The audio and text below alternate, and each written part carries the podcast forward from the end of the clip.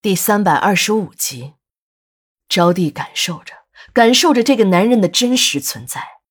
当他听到男人轻声的哭泣，还有泪水滴落在自己脸颊上时，他才知道这不是梦。他努力的睁开眼睛，那个男人的身影虽然很朦胧，可他很熟悉，这是曾经和自己同床共枕过的男人。招娣很意外。这些天，张家的人对他看得很严。坤哥最后一次来看他，也是上个月的事儿了。临别时，坤哥告诉他，张家的人开始在秘密监视他，自己也不能常来看他了。老五感觉出了招娣的疑惑，便告诉他：“不要担心，那个在附近监视你的人，已经被我解决了。”招娣知足了，能在临死之前再看到老五一眼。他就真的可以放心的到另一个世界去了。等老五把自己和他分别后，如何来到这个城市，杀死了那个在背后坏事的何大头，自己以何大头的身份一直在暗中保护他的事说了一遍后，招娣更感动了。看来他招娣也有看对人的时候，这个老五才是自己可以依靠终生的男人。只可惜。自己仇还没有报完，就变成了这个样子。如果自己得的不是绝症，一定会马上跳下床，要好好感谢一番这个可怜的男人。这个男人为自己付出了太多，可一点回报都没有。想到这里，招娣的心里一直在流泪。老五告诉招娣，自己是有重要的事儿和他商量，所以才冒死来找他。从老五的口中，招娣得知。霞姐正在做张勇的工作，让张勇出国治病。听说国外的一家医院有一种治疗方法特别的有效，这家医院还在实验艾滋疫苗。听说已经在实验室中培育出了抗艾滋病毒的血清，正在招募志愿者。但这种招募是有条件的，必须要向这家医疗机构捐款五百万美元。张百万虽然有钱，可这么多的现金他一时也凑不齐。正在张百万为难的时候，霞姐找到了自己的弟弟阿水。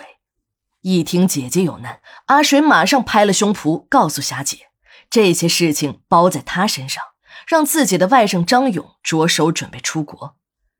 一听说张勇要跑，招娣马上激动起来，她愤怒极了，自己已经豁出了命才报了父母的仇，现在这个家伙竟然有了活路，那自己的父母岂不是白死了？还搭上了自己的一条命，真是好人不长寿，坏人活不够啊！他真想拿把刀冲出去，直接把那个张勇剁成肉酱算了。但这个时候，别说拿刀杀人，他连走路都已经走不稳了。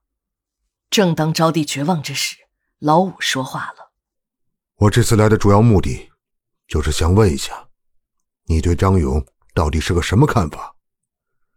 如果想要张勇死，这事儿很容易。只要你点个头，那个家伙就会见不到明天的太阳。招娣是想让张勇死，可他不想让老五趟这趟浑水。这个男人已经很可怜了，默默的保护了自己那么长的时间，从来没有要求过一点点的回报。到头来，自己再让他去为自己杀人，他是想报仇。但为了自己的仇恨，把无辜的人也拉进来，这种昧良心的事儿，他招娣做不出来。再说了，老五只有一个人，而张家打手无数，老五真的要是去了，仇报不了不说，人也会搭进去。